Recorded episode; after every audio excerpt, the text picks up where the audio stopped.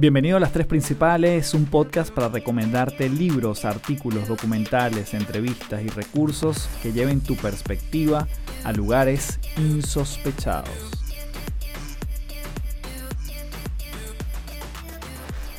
Hello, hello, bienvenido a Las Tres Principales. Mi nombre es Carlos Fernández, arroba Café del Éxito en todas las redes. Y en este episodio estoy profundamente contento. Como sabes, este es mi constante cada vez que yo grabo este podcast. Porque tuve la oportunidad de conversar con Pilar Sordo, una escritora, psicóloga chilena, que entre mucho de su trabajo ha sido transformar la investigación en palabras simples y digeridas a través de cada uno de sus libros. Cualquiera de los que puedas conseguir de ella son maravillosos. Y estuve conversando con ella acerca de lo que podemos llamar emociones entre comillas negativas que bien sabemos que no hay tal cosa como emociones negativas, pero sí hay como la posibilidad de entender que hay unas que son más placenteras o no tan placenteras, displacenteras. Ahora, de todas ellas podemos construir y podemos sacar mejores eh, frutos y sembrar unas grandes semillas. Podemos convertir cada uno de esos tránsitos, que pueden ser en principio no tan agradables, en una gran tierra fértil. Y esa es la invitación que yo te hago en este episodio. Y la verdad que, bueno, Pilar lo explica de manera formidable. Y antes de comenzar, quiero invitarte a que seas parte del retiro virtual que hemos lanzado esta semana llamado Lógralo sin agobio. Este es un retiro que va a comenzar el 17 de mayo.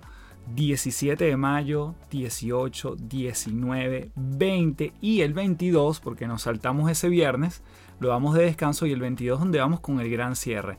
Este es un retiro que lo vamos a estar haciendo Claudia Donoso, Luis Maturén y mi persona, dedicado a toda aquella persona que realmente quiere elevar su nivel de vida, traducir sus actividades en actividades productivas, transitar el bienestar, aclarar esa gran palabra que es el propósito y además vivirlo con muchísima liviandad que ha sido mi trabajo durante los últimos años. Así que si quieres ser parte de cinco días intensivos, pero además muy sabrosos, de la mano con nosotros, allí muy cerquita, donde además queremos hacerlo por una plataforma donde podamos vernos las caras, donde podamos intervenir, donde podamos escuchar tus preguntas y tus respuestas, te invitamos a que seas parte de Lógralo sin agobio. Toda la descripción está aquí en las notas del episodio, en la página www.metamorfosisweb.com slash lsa. Lógralo sin agobio, esas son las iniciales de este programa.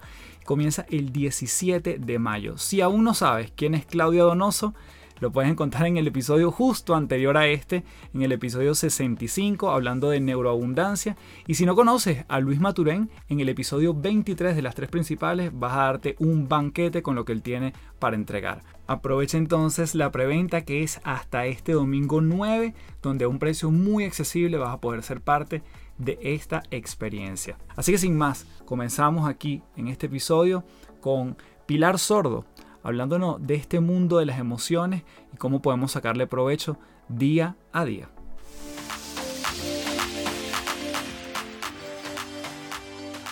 Bien, tenemos aquí en las tres principales nada más y nada menos que a Pilar Sordo. Pilar, un fuerte abrazo de Santiago hasta el sur de Chile. Un abrazo grande para ti también, muy agradecida de formar parte de esta conversación, así que a tu disposición. Pilar, a mí me gustaría comenzar quizás por esa, esa línea de tiempo hacia atrás. Tú, digamos, de niña o de adolescente, en algún momento empezaron como unas pequeñas pistas de entender el comportamiento humano o apoyar a otros en sus procesos de crecimiento. ¿Cómo nace? ¿Cómo llegas a estudiar psicología y a dedicarte a esto que haces hoy en día? La verdad es que toda la vida yo no tengo un momento, pero tengo la sensación de que desde muy pequeña yo estuve al servicio de los otros. Recuerdo como anécdota que yo en una ciudad en la que nací, en el sur de Chile, vendía jugos afuera de mi casa y ese dinero lo llevaba a un hogar de ancianos que quedaba muy cerca de mi casa. Y me pasaba horas con esos viejos acompañándolos a veces les llevaba dulces, eran de haber sido dos pesos cincuenta, pero les llevaba cosas desde muy pequeña y, siempre estuve en esta posición de ser como la persona que escuchaba, la que estaba más bien en silencio, era más bien tímida y bastante insegura. Entonces siempre escuchaba más que actuaba, digamos. y por lo tanto estudiar psicología me hacía mucho sentido, era como parte de, seguir en, lo mismo, pero más con el permiso para poder hacerlo. ¿Y tú crees que haber nacido en una ciudad, digamos, más pequeña, que, bueno, claramente no es la capital, sientes que sí sumó en ese proceso de contribución? ¿Sientes que, que estar en una ciudad más chica te da ciertos atributos que la capital quizás no los entrega? Totalmente no solamente por estar en una ciudad chica, sino que por estar en contacto con la naturaleza. Yo creo que el crecer en una ciudad que llovía mucho, que siempre replegó hacia adentro, porque había que estar más adentro que afuera por el tema del clima, de alguna manera me fue templando en el silencio, en la contemplación, en ese momento en la oración, hoy día más en la meditación. Creo que, que, más que fuera una ciudad chica tenía que ver como con las condiciones de esa ciudad, que son las que hoy día me tienen de nuevo viviendo en el sur, más al sur de donde nací de hecho, justamente por una necesidad de reencontrarme como con ese estilo de vida o con esos valores, digamos. Qué bueno. ¿Y sientes que estás en un momento de, bastante introspección nuevamente, como de ver más hacia adentro que hacia afuera? Que además el tema del paralelismo interno casa, externo naturaleza también habla un poco de eso. ¿Sientes que estás en ese punto? A ver, a mí la pandemia particularmente me ha dado muchos regalos. El más importante de todos es que me permitió trabajar desde el sur de Chile, porque me permitió el trabajo online, digamos. Y siento yo que además la pandemia tiene un símbolo que a mí me parece que es muy trascendental, que es el símbolo de irse a la casa, de estar en casa. Y a mí me parece que estar en casa es bastante más trascendental que estar en la casa física, que por supuesto que las hemos arreglado, hemos renovado, hemos, etcétera, ordenado, eliminado, pero eso mismo también hay que hacerlo con tu casa interna. Y yo estoy en ese proceso, estoy en un proceso de conquista diaria de mis propios monstruos internos, de mis peleas internas, de mis batallas internas. Estoy reconciliándome con esas facetas y eso de alguna manera me lo ha permitido el contacto con la naturaleza, el silencio, la simpleza en la cual uno vive acá en el sur, sin duda me lo ha permitido. Me encanta la metáfora, o sea, creo que, claro, habla de la casa física y la casa interna. Y de hecho te quería preguntar, Pilar, porque una mujer que se dedica tanto a hablar en público, a estar en programas de televisión, a sacar libros, a viajar, ¿y en qué momentos antes de la pandemia buscabas tus refugios? ¿Cómo buscabas ese balance? No lo sé, no lo sé. Yo creo que, mm, que antes de la pandemia yo, igual que todo el mundo, estaba súper central lo de afuera. Yo llevaba 10 años viajando 15 días todos los meses fuera de Chile, 15 días recorriendo Chile. Lo más cercano que tenía en mi habitación era una maleta. Yo creo que yo me contaba el cuento de que estaba muy conectada conmigo, pero creo que eso era falso. O sea, creo que mi conexión conmigo pasaba por mis investigaciones, pasaba por mi trabajo, que afortunadamente tengo un trabajo que te permite estar conectada contigo todo el tiempo, porque es un trabajo desde las emociones pero siempre centrada en el otro. Yo creo que ahí yo me contaba como todo el mundo, yo creo que, que mucha gente se dio cuenta con este proceso que estamos viviendo, que nos estábamos contando un cuento y estar con uno es bastante más profundo que, que la producción que uno hace de contenido, donde puedes producir un sinfín de contenidos y no necesariamente estarlos viviendo tú, digamos, como en congruencia, ¿no? Yo creo que hoy soy bastante más congruente en los contenidos que trabajo, donde intento primero trabajarlos yo, a pesar de que con las investigaciones y mis libros, siempre he dicho que la primera alumna de la investigación soy yo, a la primera que golpea la investigación es a mí, pero sin embargo creo que me faltaba profundidad en esos procesos y creo que hoy día por lo menos la tengo consciente y la estoy trabajando, digamos. Qué bonito escucharlo. Además, alguien que ha recorrido tanto y que ha escrito tanto al respecto y que lo veas como un espejo hacia ti en este caso.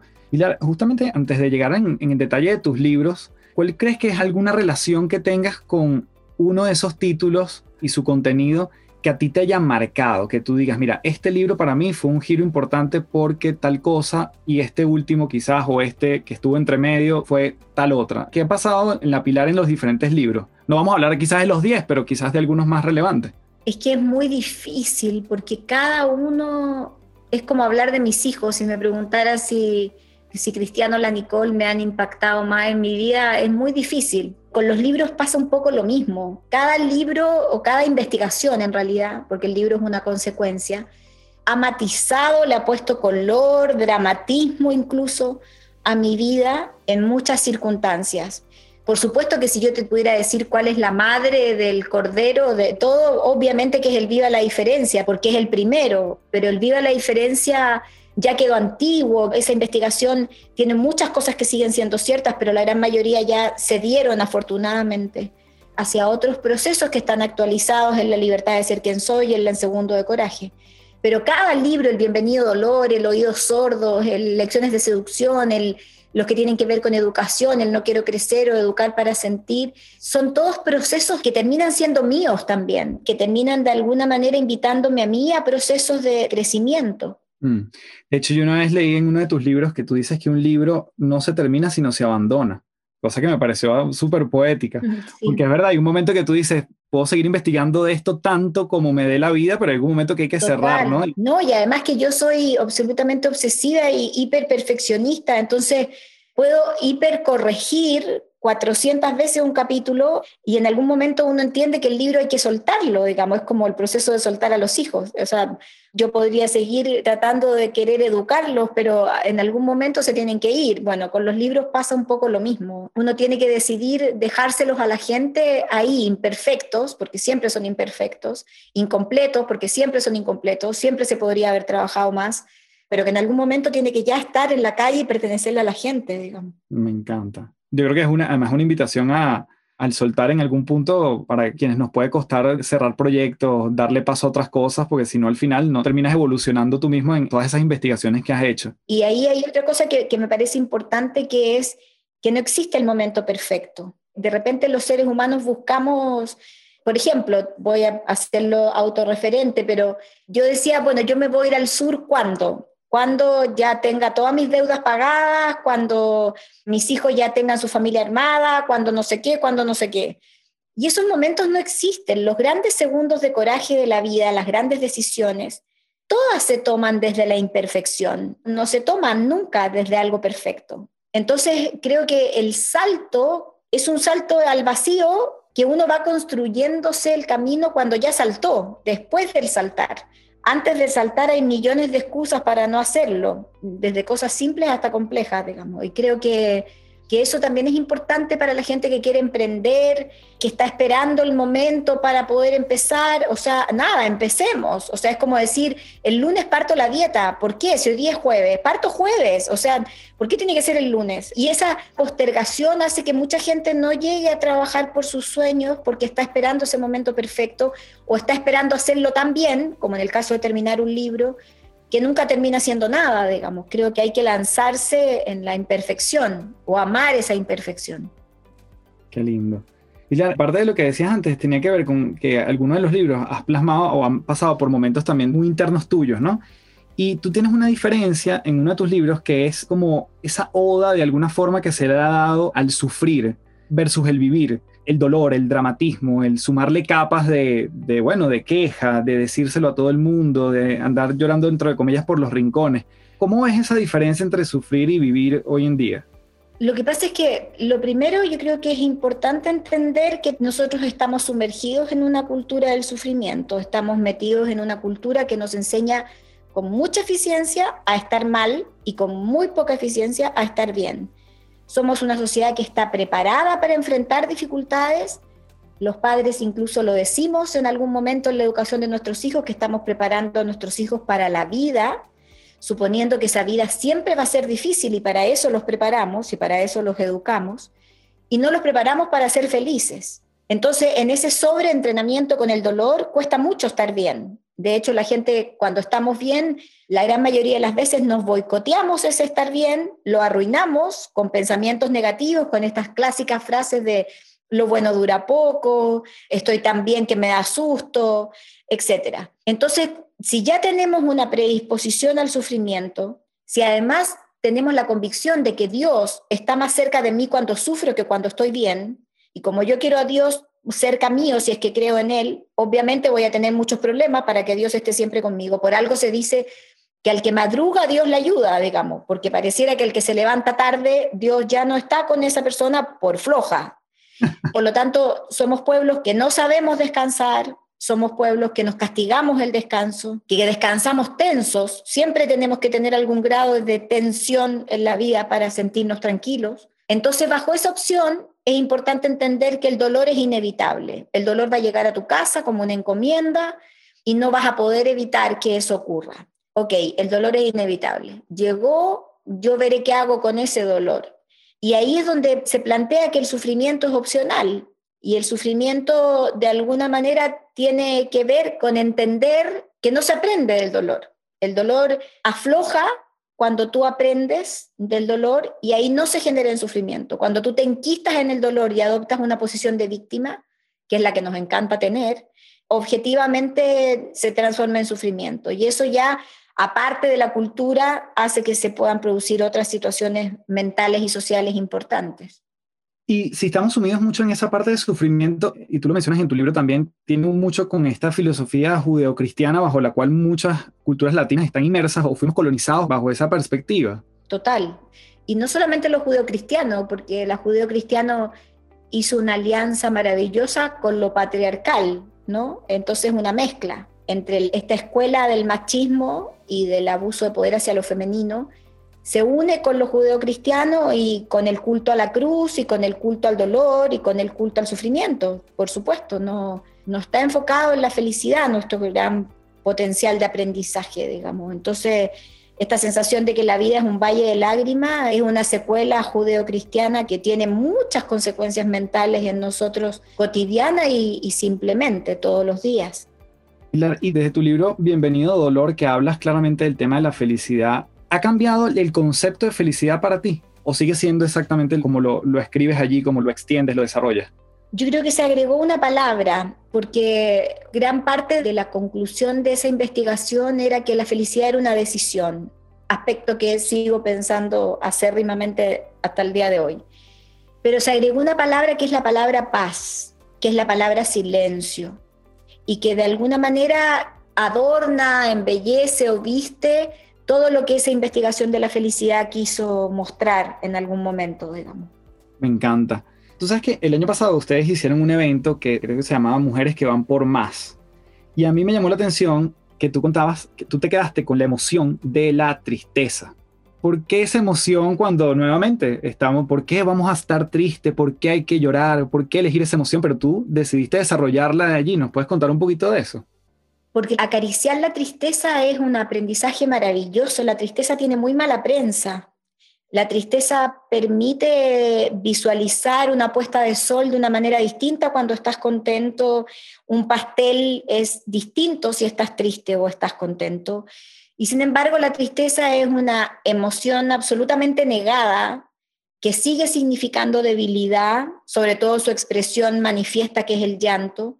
Tú, yo y todos los que nos están escuchando aprendieron a llorar en los baños, solos, aprendimos todos a llorar sintiendo que llorar era malo, que el llorar tenía que ver con un acto de debilidad en vez de llorar en familia, en vez de llorar compartido. Aprendimos a hacerlo. Entonces, me interesaba mucho hacerme cargo de la tristeza en ese evento porque quería reivindicar la tristeza como un elemento de información, como un elemento de crecimiento. La tristeza cuando llega a mi vida llega para algo, es como un dolor de cabeza. Cuando llega un dolor de cabeza también llega para algo, para mostrarme algo, de algo que no estoy escuchando o, no haciendo bien en mi mundo emocional. Entonces me parecía que había que reivindicar la tristeza haciéndolo notar como una experiencia positiva, donde qué rico estar triste también, qué rico tomar contacto con esa tristeza y dejarla hablar y escucharla cuando la estoy experimentando.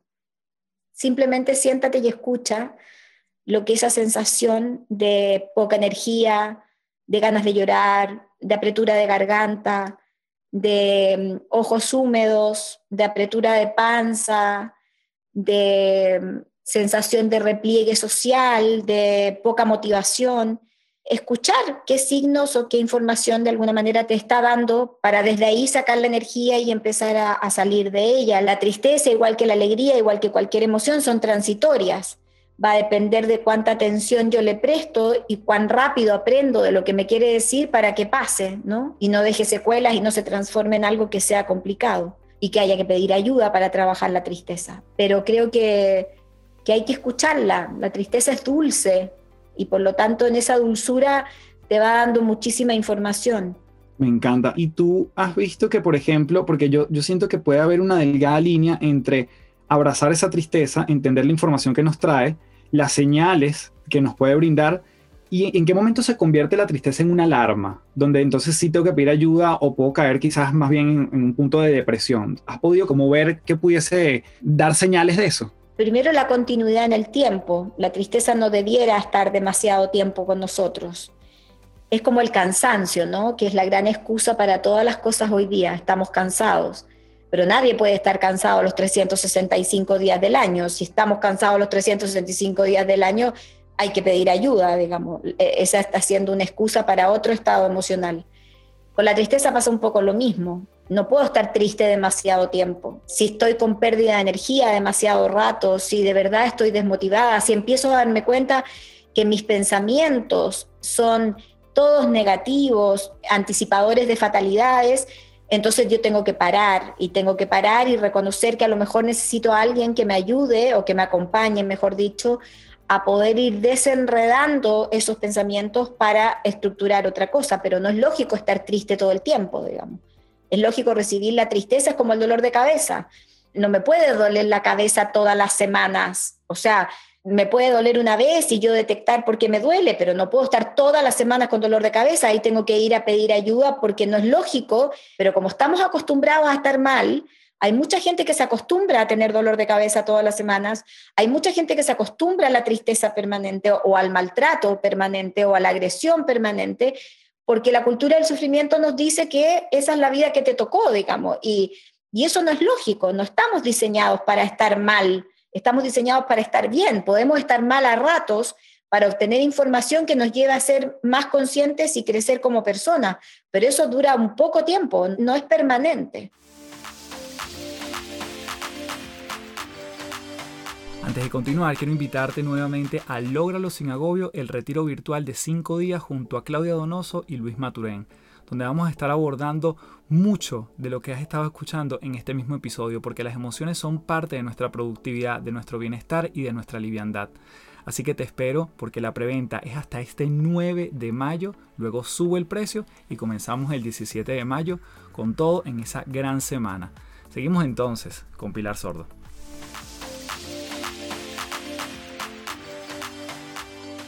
Pilar, ahí te quería preguntar justamente, que mm, yo te escuché una vez también en una clase que tú estabas de alguna manera como comentando, conversando con una serie de personas que mm, muchas veces, quizás en terapias, en lugares específicos, bien sea obviamente en la escuela, pero sobre todo en la parte médica, el daño que puede causar cuando a uno lo etiquetan con algo en términos de diagnóstico. Cuando te dicen, no, tú tienes desorden de tal cosa, o tienes este síndrome de tal cosa, o tienes alergia a, y esto te va a acompañar de por vida. ¿Cuánto de eso nos afecta en el día a día, afecta incluso nuestras creencias y la posibilidad de realmente vivir con ese diagnóstico durante mucho tiempo?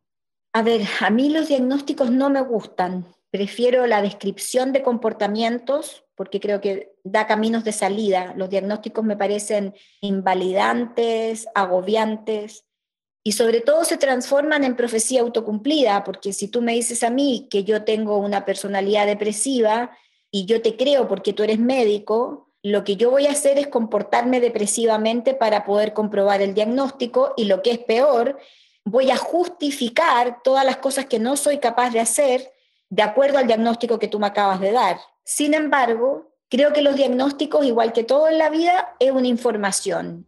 Y esa información yo decido si la voy a usar a mi favor o en mi contra.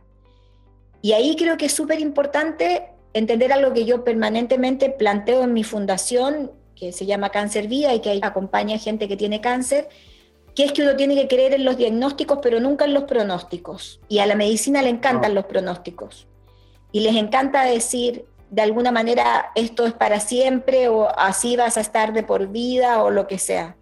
Yo creo que en los pronósticos no hay que creer nunca. No creo en las enfermedades, creo en los enfermos y creo que cada persona construye con su diagnóstico un proceso de vida que a veces apunta a la sanación, otras veces a que te vayas de este plano, pero es un proceso que construye la persona que tiene el diagnóstico en sus manos.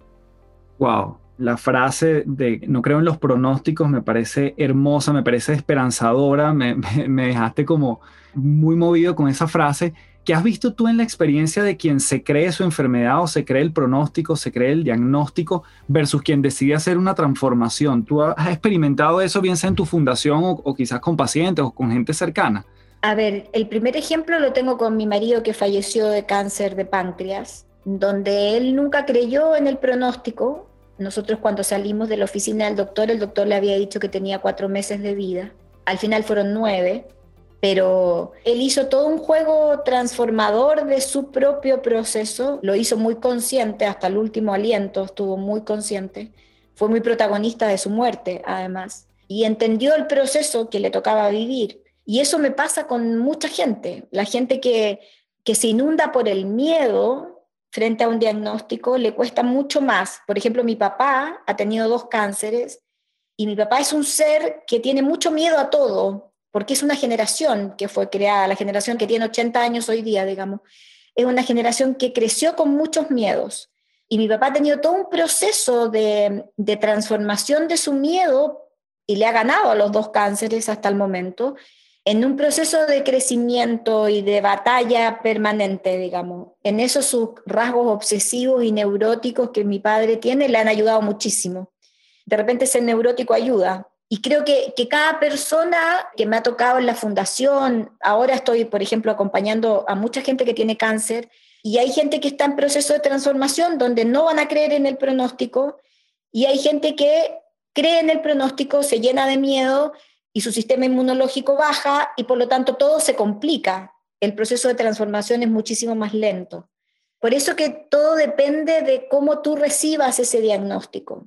Si lo recibes como una invitación a transformarte es más fácil a que si lo recibes como una especie de condena a muerte, que puede tener que ver con el cáncer o con otra cosa, puede tener que ver con tu divorcio, con la cesantía, con que perdiste el trabajo, con que, no sé, pues tuviste que cerrar tu restaurante. Eso también es un diagnóstico y el mundo también te diagnostica como cesante, como no laburante, etcétera. Y va a depender de qué hagas tú con ese diagnóstico. No solamente me refiero a diagnósticos médicos, sino que a esos diagnósticos que te da la vida y que parecieran que son irreversibles. Y yo creo que no, yo creo que los procesos de transformación del ser humano son maravillosos en la medida que te permitas transformarte con ellos. Espectacular, wow, me queda prácticamente sin palabras esto porque creo que nos da mucha información de la manera como estamos enfocando incluso lo que estamos viviendo hoy como planeta Tierra, la enfermedad, la pandemia, lo que ha impactado porque claramente hay gente que ha fallecido producto de esto versus el cómo me relaciono con esto, si me da o no me da, cómo me da ese miedo a contagiarme. ¿Cómo en tu experiencia, Pilar, teniendo en este caso la palabra cáncer que la has mencionado varias veces, está la fundación, está el testimonio de tu esposo, el testimonio de tu padre. ¿Cómo te relacionas hoy en día con esa palabra o con cualquier otra enfermedad que pueda estar alrededor, no? Eh, me relaciono con curiosidad. Yo decidí, o, es algo que trabajo, que es cambiar el miedo por curiosidad. Me relaciono como una invitación a un misterio, como que a mí me sorprende que alguien me diga tengo cáncer o, o lo que sea, porque automáticamente se me presenta en la cabeza la palabra desafío. Y desde ahí se me genera la curiosidad por cómo se va a transitar por ese desafío, que a veces te va a llevar a transmutar en la vida o te va a llevar a sanarte, pero sin duda que va a cambiar tu vida, sea cual sea la dimensión a la que llegues. Y eso mismo me pasa con otros desafíos de la vida, como cuando alguien me dice que es cesante o me separé o, o se enfermó mi hijo o lo que sea. Creo que la vida en todos los días nos entrega desafíos que si uno decide cambiar el miedo por curiosidad, puedes entregar procesos distintos. Y esa curiosidad viene desde el hecho de investigar más acerca de la enfermedad o de las condiciones o más curiosidad de lo que esa enfermedad como símbolo viene a traer a la vida de quienes están a tu alrededor. ¿Tiene esas dos connotaciones, la curiosidad? No, yo creo que no hay que saber nada externo. O sea, yo prohíbo a la gente que googlee, por ejemplo, la enfermedad o que busque. Creo que el proceso es interno, es tu curiosidad interna es la curiosidad de para qué llegó esto a tu vida, qué misterio de crecimiento personal te llevó a ese lugar, por qué te enfermaste de cáncer al colon y no de otra cosa, por qué tu relación de pareja llegó a esta situación y no la lograste detectar antes. Esas son las cosas que me generan curiosidad. No creo que sea una curiosidad intelectual, creo que es una curiosidad más bien espiritual o afectiva, más que intelectual. Me encanta. De hecho, tú en uno de tus libros, Pilar, mencionas lo que es la, inteligencia espiritual. Si no me equivoco, puede ser en el de educar para sentir y sentir para educar. ¿Cómo eso lo empezamos a fomentar en las generaciones que nos siguen? Primero, yo creo que hay que entender que la inteligencia espiritual no tiene nada que ver con la religión. La inteligencia espiritual tiene que ver con el sentido de trascendencia, con el propósito de mi vida, con trabajar en descubrirlo, con, en vez de preguntarle a un chico qué vas a hacer cuando grande, es preguntarle en qué vas a mejorar este mundo en este plano, digamos. ¿Cuál va a ser tu aporte? ¿Para qué te levantas todas las mañanas y andas dos horas en colectivo para llegar a un trabajo? ¿Cuál es el objetivo? Creo que la inteligencia espiritual es una capacidad o un talento que tiene que ver con un sentido de trascendencia y de encontrarle sentido a lo que haces, creo que eso es lo más importante. De hecho, en ese mismo libro tú mencionas que muchas veces a los padres nosotros estamos educando a los hijos o preparándolos para una vida y a veces ni siquiera sabemos del oficio.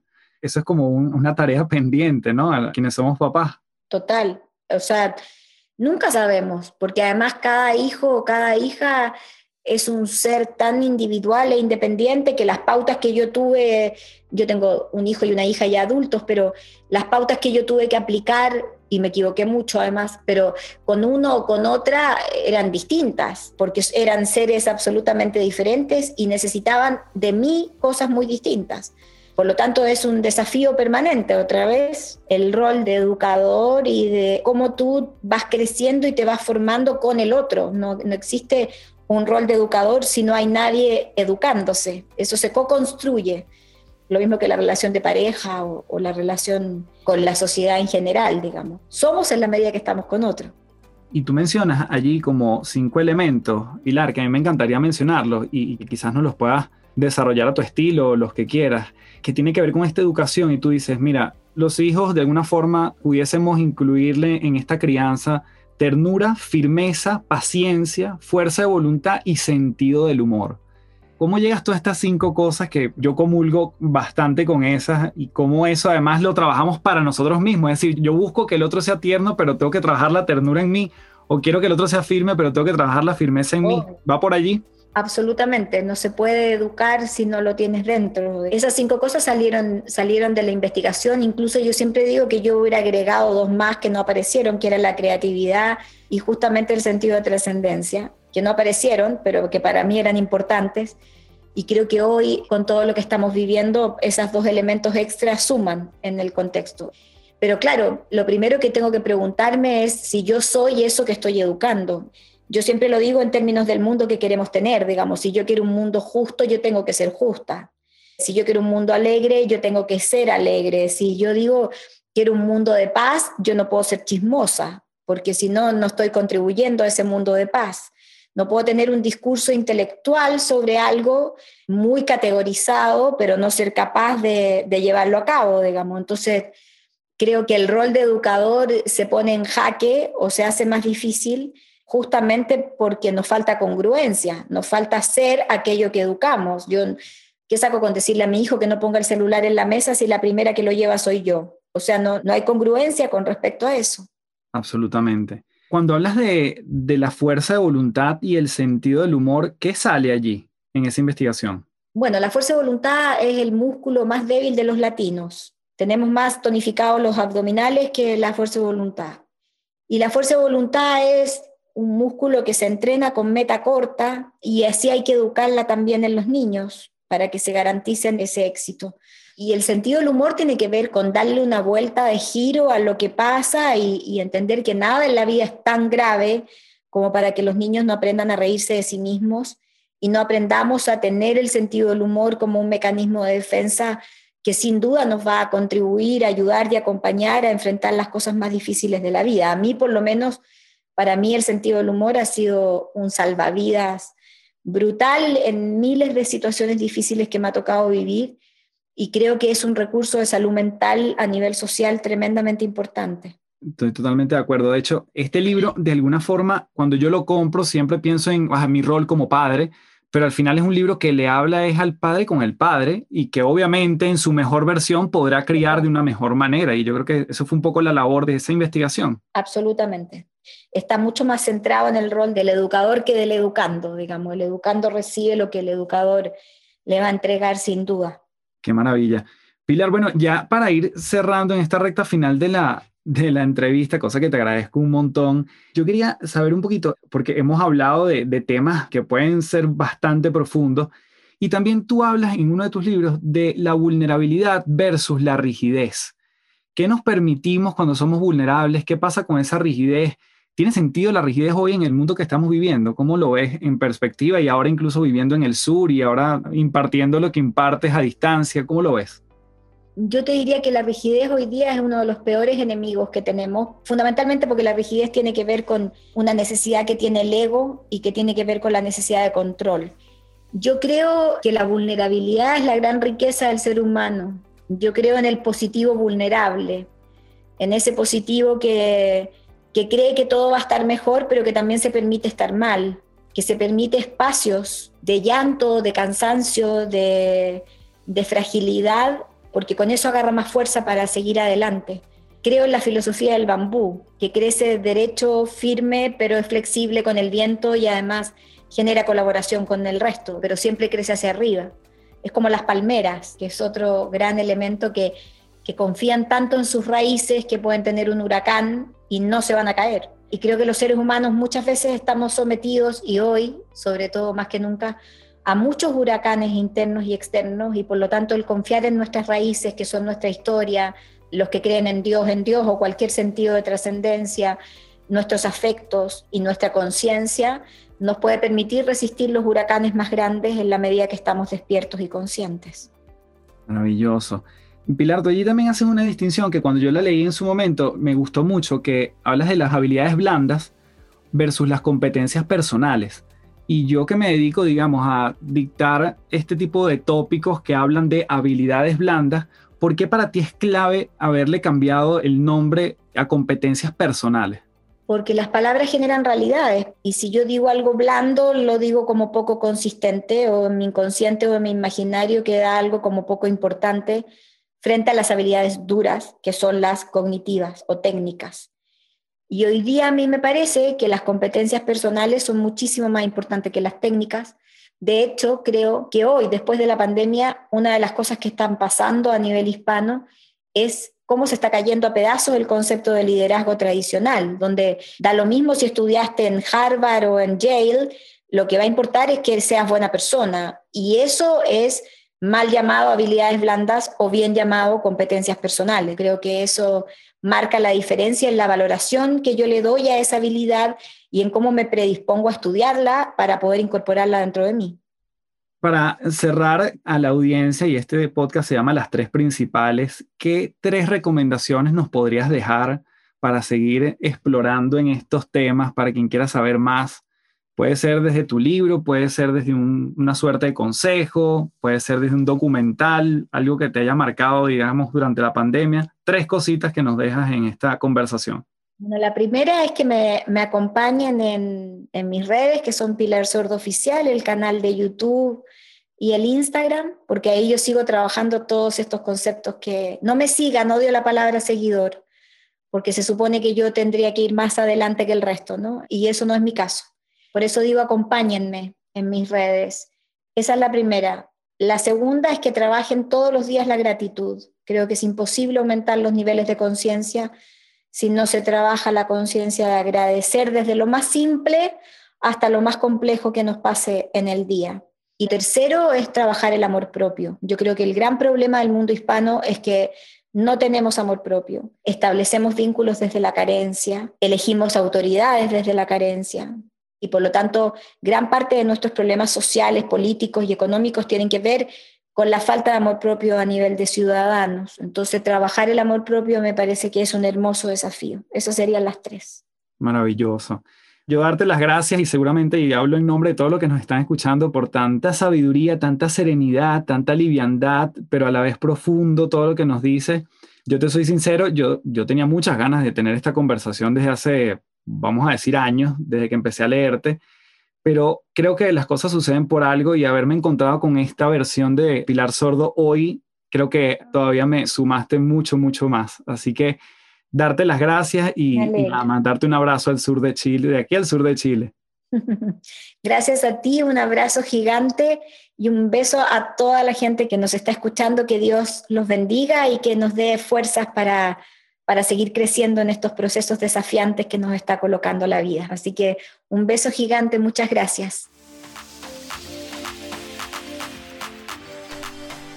Gracias por llegar hasta aquí en este espacio llamado Las Tres Principales. No me canso de darte las gracias en mayúscula por cada uno de tus comentarios vía Instagram o vía Apple Podcast, que lo agradezco un montón porque además eso ayuda a posicionar el podcast y darlo a conocer a otras latitudes, en otras plataformas y que bueno, que lo recomiende más finalmente. Y esa es la idea, llegar a más personas, tener eh, más, eh, no solo audiencia, sino replicar un mensaje que tenga sentido y que hagamos eco de también lo que nos genera curiosidad y reflexión, que es un poco la misión de este podcast. Así que te invito nuevamente a que seas parte de Lógralo sin agobio. La preventa es hasta este 9 de mayo. No pierdas la oportunidad de a un súper buen precio porque a partir del lunes cambia completamente y va a subir. Y comenzamos el 17 de mayo junto a Claudia Donoso y Luis Maturén. Los tres vamos a estar hablando de bienestar, de hábitos de liviandad y de neuroproductividad. Así que sin más, me despido diciéndote como siempre, transfórmate en paz y nos vemos en un próximo episodio aquí en las tres principales.